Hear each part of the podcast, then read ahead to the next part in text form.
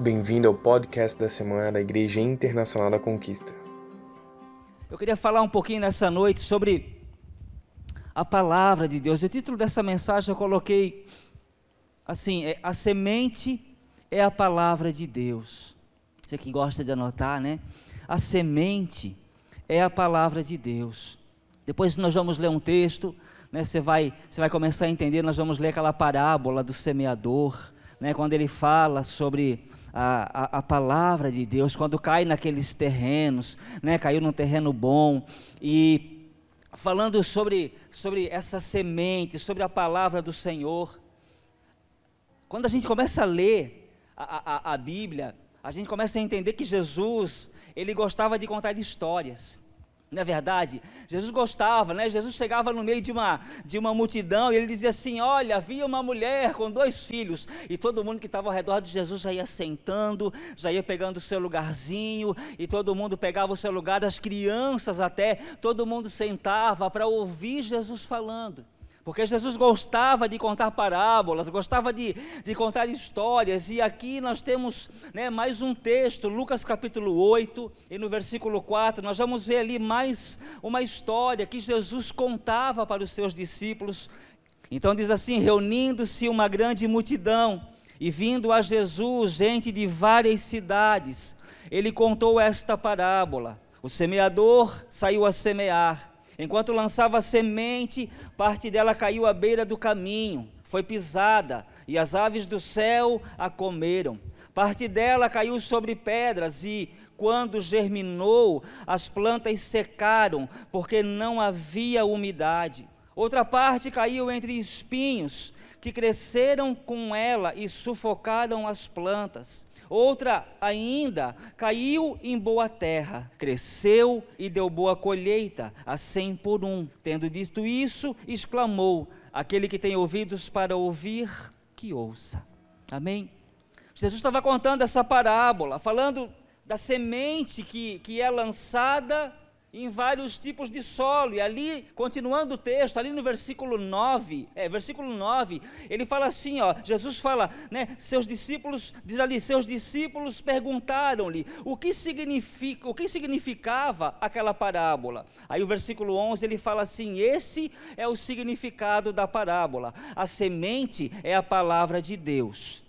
As que caíram à beira do caminho são os que ouvem, e então vem o diabo e tira a palavra do coração, para que não creiam e não sejam salvos.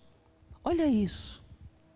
Jesus, ele fala assim: ó, a semente é a palavra de Deus. Aquelas que caíram no, à beira do caminho são os que ouvem a palavra. São aqueles que vêm, ouvem a palavra, mas vem o inimigo, vem o diabo e tira a palavra do coração para que eles não creiam e não sejam salvos. Porque o inimigo sabe, irmão, ele sabe do poder que tem a palavra de Deus, aleluia. Nós sabemos desse poder, amém? Nós temos isso dentro de nós. Cada lugar onde a palavra é pregada, ali a cura, aonde a palavra é pregada, ali a libertação. Todo lugar onde a palavra é ministrada, ali há algo sobrenatural. Você crê nisso? Algo sobrenatural acontece. Todas as vezes que nós ministramos a palavra, o Senhor vem. Talvez não se veja nada acontecendo. Talvez não haja nenhum movimento né, exterior, mas aqui dentro está pulsando algo. Aleluia, né? Dentro dos corações alguma coisa está acontecendo. A palavra tem outro texto que fala assim, ó, que a palavra ela é como uma espada e ela penetra no mais profundo da alma. Ela é capaz de dividir as medulas. Ela é capaz de provocar mudança dentro de nós. Aleluia. Eu tive uma experiência, eu fui fazer na segunda-feira, os irmãos sabem, eu não queria falar para entristecer a Dona Berta aqui, mas né, faleceu o ex-marido dela. E eles me ligaram então no domingo à noite já pedindo para ir lá e, né, e fazer a parte. E aí eu fui, na, quando eu cheguei lá na segunda-feira, eu de manhã eu, né, eu ainda atendi dois irmãos em casa, aí depois estava orando e tal, eu disse, Deus, eu, eu falei, Espírito Santo, assim como eu preciso do Senhor para ir subir em cima do altar e ministrar a palavra, eu preciso de ti para fazer um velório também. E eu comecei a orar, disse, eu preciso. E aí quando eu cheguei, irmão, para minha surpresa, tinha lá um, ele não é padre, ele é um diácono da igreja católica. Ele estudou seminário, ele fez seminário anos, estudou e depois ele me chamou e ele como eles tinham comprado um pacote, a família compra um pacote lá, e no pacote estava um, uma parte deles, que eles fazem um, um, é algo para a família ali, é um, né, um, um momento ali de, de, recordar algumas coisas tal. Então eles fazem uma, uma partezinha ali do, né, do, da cerimônia. E aí, quando eu cheguei, o padre disse: Olha, né, o, o diácono, olha, eu vou fazer essa parte, o senhor concorda? Eu disse, tudo bem, padre, tudo certo. Para mim está tudo bem, vamos fazer junto nós. Ele olhou para mim, vem cá, me levou lá numa salinha para conversar comigo sozinho. E nós conversamos e eu disse, vamos fazer. Eu lembrei da minha mãe há muitos anos atrás, quando o padre da igreja católica lá em cima no Jordão fez um velório na nossa igreja. Eu digo, é assim. Nós temos que levar a palavra, nós temos que levar a fazer diferença nessas horas. E aí então, né, e, e, depois aí ele começou, ele fez a parte dele, aquele homem, o, né, o diácono, e aí ele passou para mim a palavra, e eu falei algumas coisas, né, falei aquilo que o Espírito Santo mandou eu falar. E quando acabou tudo, toda a cerimônia, aquele homem me abraçou, ele falou assim: Como foi bom te ouvir. Ele assim, quando você fizer outros, ele assim, eu soube que você faz de vez em quando aqui. Misericórdia, irmãos. Eu nunca fiz tanto velório na vida. Já foram alguns aí, você disse, eu não quero mais. Aí ele assim, eu sei que você já faz outros, mas quando você vier de novo, por favor, pede para a administração me chamar, porque eu quero fazer contigo novamente. Ele assim, eu quero te ouvir de novo. E ele me abraçou, e aí ontem uma menina falou assim, eu fui na loja, a menina falou assim, pastor, o, o, o, o diácono ficou até sem palavra depois que você falou. E, e, eu fui para eu falei para Alexandre assim, sabe o que, que é isso? Esse é o poder da palavra. Não somos nós, irmão. Nós não temos nada, eu não tenho nada. É Ele quem faz, o poder está nele, o poder não está em nós. O poder está na palavra. A Bíblia fala só que a palavra ela liberta, a palavra ela traz a presença do Senhor, a palavra que nos justifica. E aí então essa parábola, Jesus está dizendo assim: olha, existem aquelas, aquelas sementes que elas vêm, elas caem no terreno, mas aí então vem o inimigo e rouba a palavra do coração para que as pessoas não creiam. Para que as pessoas não creiam nela. E quantas pessoas que estão na igreja e que elas ouvem a palavra, na igreja como um todo, elas ouvem a palavra, elas leem a Bíblia, aqui dentro. Elas ouvem, elas leem, elas estão prestando atenção, e quando chega lá fora, ela faz tudo diferente daquilo que a Bíblia diz.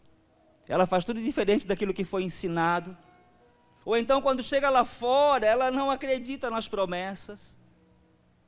Ela não crê, ela não consegue entender, ela age como alguém que não acredita que Deus pode fazer todas as coisas ela age como alguém que não tem fé.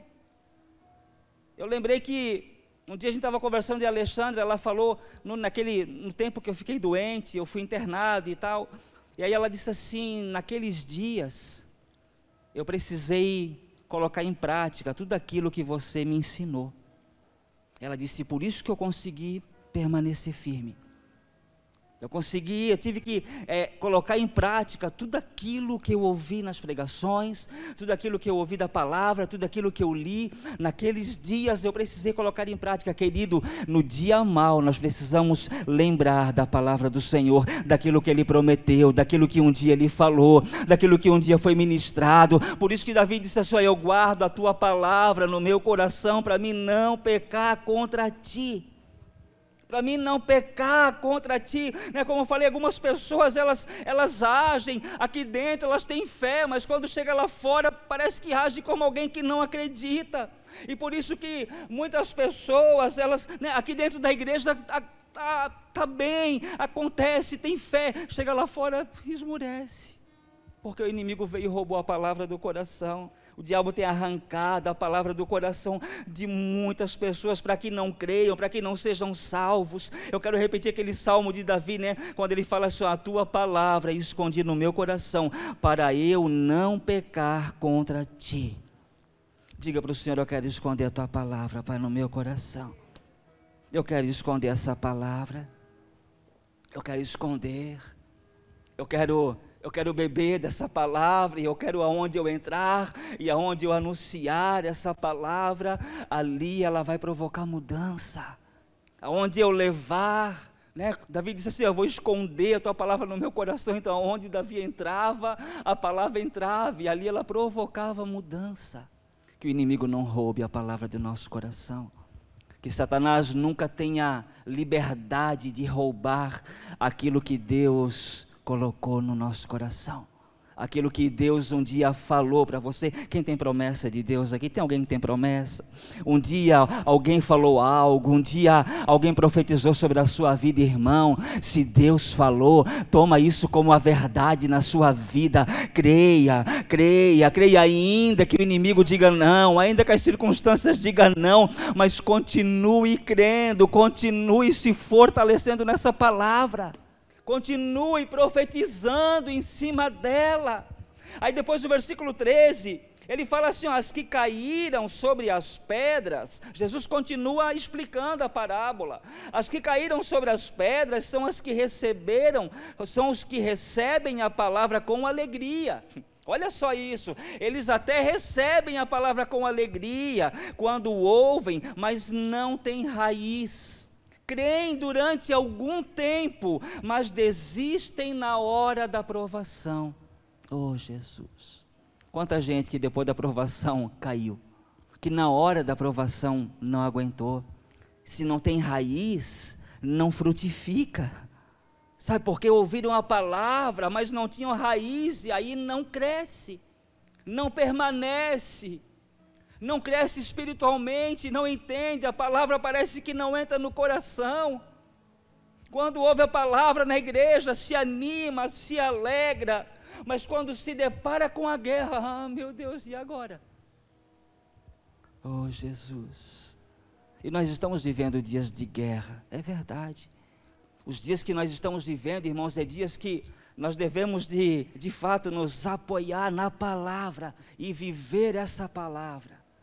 Os dias que nós estamos vivendo são dias em que ou nós nos apoiamos naquilo que Deus nos disse, que a Bíblia diz só que nos últimos dias a fé de muitos esfriariam. E é verdade que isso já tem acontecido. A fé de muitos tem esfriado, que nós não sejamos desses. Que nós não façamos parte do grupo desses que têm se esfriado na fé. Mas ao contrário, que nesses dias a nossa fé possa ser fortalecida no Senhor. Que nesses dias a nossa fé seja fortalecida na palavra, que nesses dias que nós estamos vivendo, nós possamos cada dia mais comer a palavra do Senhor, né, beber dele, estar nele, estar, confiar na palavra. Quanto mais se aproxima a vinda de Jesus, nós devemos de nos apoiar. E querido, você já sabe disso, nós já falamos isso várias vezes aqui na igreja. Jesus está voltando. Jesus está voltando muito, muito mais do que, de uma forma muito mais forte, eu sei disso do, do que antes. Eu sei que Jesus está voltando. Está tão próximo como nunca teve antes. Como nunca teve. Essa guerra de Israel, irmão, essa guerra que está acontecendo em Israel, eu, particularmente, eu fico muito preocupado com tudo o que está acontecendo. Agora não é mais só Israel. Agora o Líbano também está jogando mísseis contra Israel. Agora outras nações estão entrando. E ontem eu vi uma pastora, ela disse assim que há um risco muito grande de essa guerra tomar proporções muito maiores do que isso e de afetar todas as nações do mundo. Eu ouvi, eu, eu cresci dentro da igreja ouvindo pastores, ouvindo é, estudiosos da palavra dizendo assim: ó, coloquem os seus olhos em Israel. A igreja precisa colocar os olhos dela em Israel, porque os pastores sempre diziam assim: ó, Israel é como o relógio de Deus. Muitas das coisas que acontecem em Israel, ela traz mudanças para o resto do mundo. Sabe, eu tenho orado todos os dias pela paz em Israel, que haja paz sobre os muros de Jerusalém. E nós devemos de orar, porque a Bíblia nos diz que nós devemos de orar pela paz em Israel. Então, querido, tudo isso É, é, é, o início, a Bíblia fala só sobre o início das dores, né, as dores de parto, aquele, o início. Eu creio que nós estamos passando, nós já estamos entrando nesse tempo, onde em qualquer momento pode acontecer algo. Desde que a gente se conhece por gente, a gente sempre ouviu dizer assim: ó, os Estados Unidos é o país que defende Israel, o maior protetor de Israel é os Estados Unidos. Não que Israel dependa disso muito, porque Israel tem uma, né, as forças armadas de Israel, o melhor exército do mundo. Mas os Estados Unidos sempre, sempre esteve muito do lado de Israel. E agora os Estados Unidos têm um governo de esquerda. E agora, se você acompanha um pouco, você vai entender que os Estados Unidos hoje estão muito mais do lado do Irã do que do próprio Israel. Há poucos dias atrás postaram uma imagem onde havia a bandeira de, dos Estados Unidos e do ladinho a bandeira do Irã. E você sabe que o Irã é o maior interessado em destruir Israel. É um dos maiores interessados em aniquilar o povo judeu. Sabe então, irmãos, isso é mais uma resposta, é mais um motivo que eu tenho de me apoiar nessa palavra e de viver ela, e de não permitir que o diabo toque. Sabe, esse é mais um motivo que eu tenho de assim, eu não quero, chega de mimimi, chega de perder tempo com coisa boba, eu quero, eu quero me apoiar, eu quero ver Cristo, eu quero andar com Ele, eu quero estar nele, eu quero crescer nele, eu quero me envolver com Ele, eu quero a presença do Senhor, porque a qualquer momento a trombeta vai soar, vai soar, a qualquer momento. Essa semana foi da segunda. O pastor José Antônio estava falando comigo. Ele disse assim: Você imagina o caos que isso vai acontecer depois do arrebatamento? Eu disse: Eu não quero nem pensar. Eu não quero estar aqui. Nós não vamos estar aqui mesmo. Esse mundo, irmãos, vai virar um caos. E aqueles que ficarem, eles vão ter que conhecer muito bem da palavra, para poder assim, ó, não, dizer não ao anticristo, dizer não ao governo mundial e vão ter que pagar com a própria vida. Se quiserem ir para o céu, por isso a Bíblia fala assim, ó, que a salvação agora, esse período hoje é de graça. Porque depois do arrebatamento, irmão, não é mais de graça, não. Vai ter que pagar com a própria vida. E vai ter que ser muito conhecedor da palavra para não cair no engano do anticristo. Oh, Jesus. Nós não queremos ficar aqui, não. Nós não somos desse mundo, aleluia. Então nós precisamos nos apoiar nisso aqui. Não deixar o diabo roubar a palavra. Não deixar que Satanás roube aquilo que Deus plantou no nosso coração. Para o anticristo aparecer, irmão, não falta muita coisa. O terceiro templo em Israel, em Jerusalém, está para ser construído. Os homens estão trabalhando. Os judeus estão trabalhando para que isso aconteça o mais rápido possível. Eu falei outro dia aqui na igreja que os Emirados Árabes já sinalizaram uma ajuda financeira para a construção do terceiro templo. Os sheiks de Dubai, que a gente sabe que eles têm muito dinheiro, eles sinalizaram uma ajuda para fazer o terceiro templo. Então, tudo isso, irmão, pode acontecer muito rapidamente. E a gente sabe que é no terceiro templo que o anticristo vai estar lá, ele vai querer se assentar no trono, e aí então Israel vai entender que Jesus era o Filho de Deus. Sabe? Só que às vezes a gente, a, a, quando a gente fala sobre isso, até fica, a, a, gente fica todo mundo preocupado, né? A igreja fica meio assim, meu Deus, porque a gente, a gente não pensa muita coisa a respeito disso. Muita gente não tem esse pensamento, ah, vamos levando a vida, está tudo acontecendo, o sol nasceu, o sol se pôs, a vida está tá fluindo, vamos vivendo. Mas Jesus nos ensina, Ele nos diz: olha, vivam a cada dia, mas vivam esperando a volta do Messias. A igreja do Senhor precisa viver esperando a volta de Jesus, se preparando para esse dia, se preparando em todo o tempo, estar preparado todos os dias. Estar preparado, estar com a palavra guardada no coração, porque a gente não sabe, irmão, se a nossa vida vai durar mais alguns anos. A gente não sabe. Tem um texto de Tiago, ele fala assim: ó, o que é a vida? Aí ele fala assim: vocês são que nem neblina.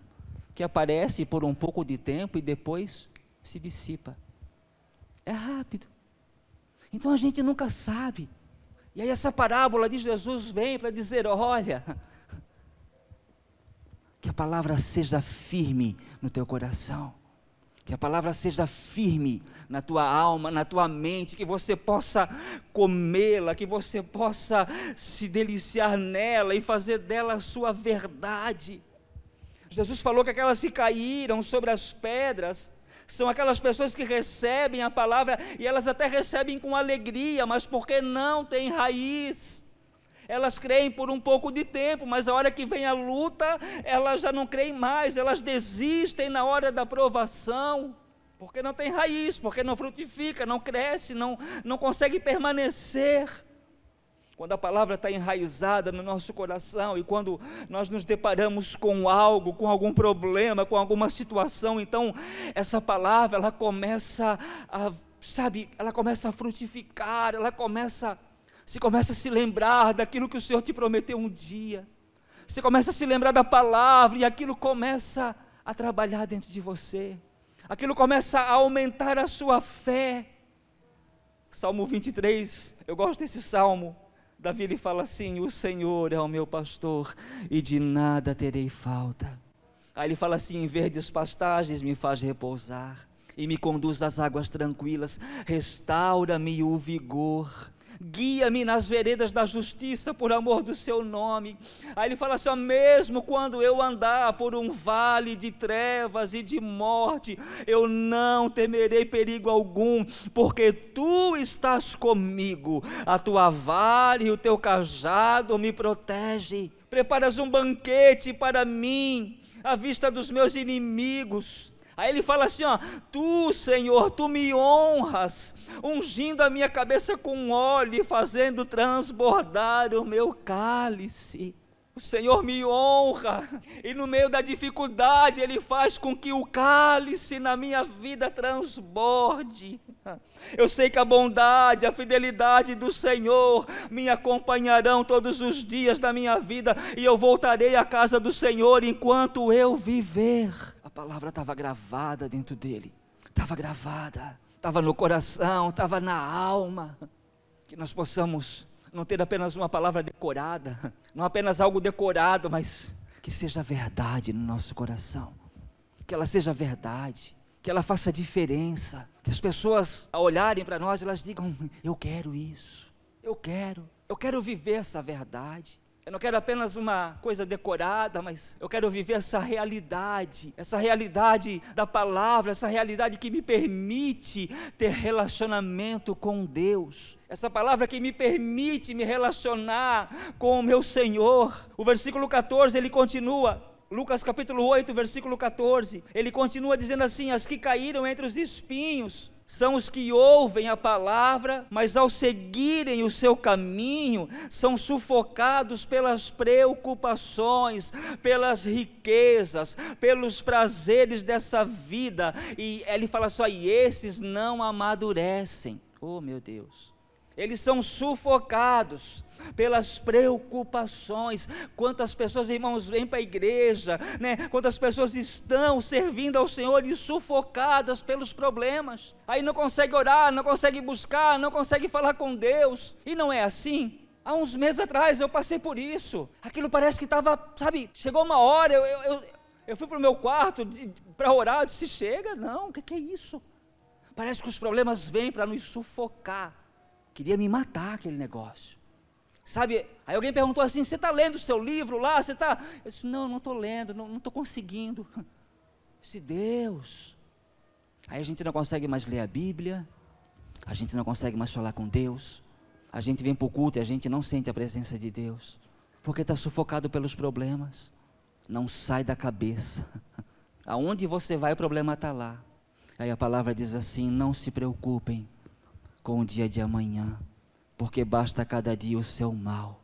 Por que andeis tão preocupado com o dia de amanhã? Por que te preocupas com o que comer, o que eu vou vestir, aonde eu vou morar? Aí ele fala assim: os, os pássaros, eles não plantam, eles não colhem, e Deus os alimenta. Aí ele fala assim nesse texto: vocês não são muito mais importantes do que os pássaros. Mas a gente se preocupa. Aí a gente ouve a palavra e continua ali. Ah, mas é que o pastor não sabe o meu problema. Ah, porque o ministro lá não sabe o que eu estou passando. Mas Deus sabe. Aleluia. Sabe o seu problema, aquele problema difícil, aquele problema tão difícil para você, Deus conhece ele. Deus conhece o seu problema, Deus conhece a sua aflição, Deus sabe o que você está passando. As que caíram entre os espinhos são os que ouvem, mas ao seguirem o caminho são sufocados pelas preocupações. Então, irmão, não permita que os problemas sufoquem você. Não permita que os problemas tirem você da presença de Deus. Que os problemas não tirem você do lugar da oração. Eles são sufocados pelas preocupações, pelas riquezas, pelos prazeres dessa vida. E aí Jesus fala assim: ó, e esses não amadurecem, não amadurece espiritualmente, não cresce como cristão. Oh Jesus, eu não quero, eu quero crescer. Eu tenho dito, essa tem sido a minha oração todos os dias. Eu quero crescer na tua presença. Eu quero crescer como pessoa. Eu quero ser fortalecido. Eu quero eu tenho dito para Deus, me dá sabedoria. Nós precisamos fazer dessa palavra a nossa verdade todos os dias.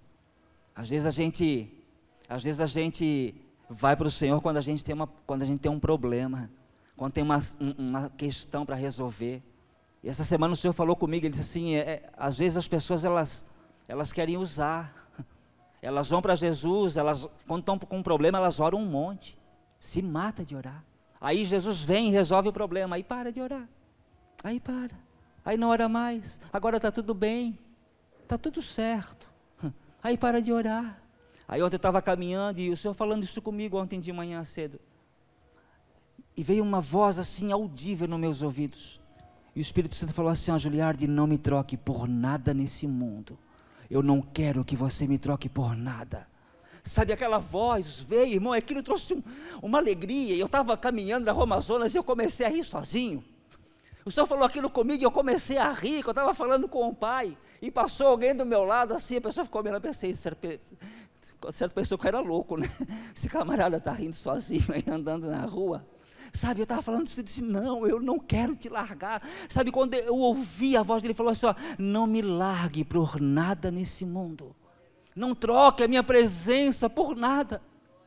Porque as pessoas, elas, muitas, não estou falando né, da igreja aqui, mas como um todo, muitas pessoas, elas, elas procuram Jesus na hora da aflição, na hora do, do perrengue. Quando está tudo errado, e aí quando começa a dar certo, elas vão embora. Muita gente faz isso. Aí eu lembro dos discípulos com Jesus. Jesus disse assim: Olha, diga para mim, o que, que o povo está falando de mim aí? Quem é que eles dizem que eu sou? Aí os discípulos começam: Olha, uns falam que o Senhor é, é Elias, uns dizem que o Senhor é profeta. E aí, lembra? Pedro, né, olha para Jesus e fala: Senhor, tu és o Filho de Deus, Tu és o Filho de Deus Altíssimo, né? Tu és o Senhor, Tu és Jesus, o Filho de Deus, sabe? E aí Pedro tem a revelação de quem era Jesus. Para onde nós iremos? Se só Ele tem palavras de vida eterna. Hã? Então, irmão, não se afaste de Jesus. Quando as coisas estiverem ruins, não se afaste de Jesus quando tudo estiver bom. Não se afaste. Não deixe de orar quando tudo estiver bom. Não deixe de orar quando a sua conta bancária estiver com 50 mil reais. Tome posse aí em nome de Jesus. Não deixe de orar quando tudo estiver indo bem. Sabe? Porque Ele deseja esse relacionamento. Ele deseja isso com a igreja. Eu não quero que as preocupações venham e me tirem da presença dele. Aí o versículo 15, para terminar, ele fala assim: mas, aqui, mas as que caíram em boa terra são os que com o coração bom e generoso, ouvem a palavra, a retêm e dão fruto com perseverança. Aquelas que caíram em boa terra são esses que ouvem com um bom coração, com um coração generoso. Eles ouvem a palavra, eles retêm a palavra e aquela palavra frutifica na vida deles. Essa é que caiu em bom terreno. Esse é o terreno que é a igreja. Esse é você, é o seu coração é o nosso coração, que seja esse um coração bom e generoso. Eles ouvem a palavra recebe a palavra com alegria, com ânimo. Algumas pessoas, irmãos, elas recebem a palavra de qualquer jeito. Irmão, está sendo pregado aqui, não é qualquer coisa, não é qualquer palavra, não é uma palavra boba, não, é a palavra de Deus, não é minha. Se fosse minha, as pessoas poderiam rejeitar, mas não é minha, é dele. E essas pessoas, o bom, né? Ele está falando ali com essas pessoas de bom coração e generoso, elas recebem a palavra não de qualquer jeito, mas elas recebem com alegria, elas retêm a palavra, ela toma aquela palavra para si e ela dá fruto. E a palavra entra e não apenas isso, mas ela gera fruto na vida daquela pessoa, não apenas por alguns dias, mas para a vida toda, para a vida inteira. A vida daquela pessoa é transformada todos os dias. Salmo capítulo 40, e no verso 1 ele fala assim: Como é feliz o homem que põe no Senhor a sua confiança e não vai atrás dos orgulhosos, dos que se afastam para seguir deuses falsos. Como é feliz o homem que põe no Senhor a sua confiança. Como é feliz o homem que põe no Senhor a sua esperança. No Senhor nele, na palavra, naquilo que um dia ele leu e Deus falou com ele. Aleluia. Aqueles que se firmam, irmão, na palavra, eles não se desviam, eles não largam Jesus. Quem se firma na palavra conhece o noivo. Você sabe, você sabe discernir quando alguém conhece o noivo? É quando ele nunca larga o noivo.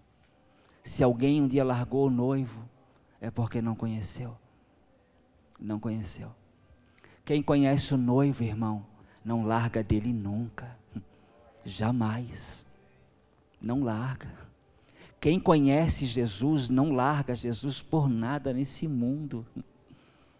Quem pisou no Santo dos Santos não vive mais em outro lugar. Quem provou da graça do Senhor quem bebeu dessa água não quer beber mais água. Quem, aquele que se acostuma a beber água limpa não quer mais beber água suja. Aquele que se acostuma a comer coisas boas não quer mais um leitinho. Aleluia. Quem conhece o noivo não larga dele, não larga. Se apaixona cada dia mais. Obrigado por ouvir ao podcast dessa semana. Deus abençoe.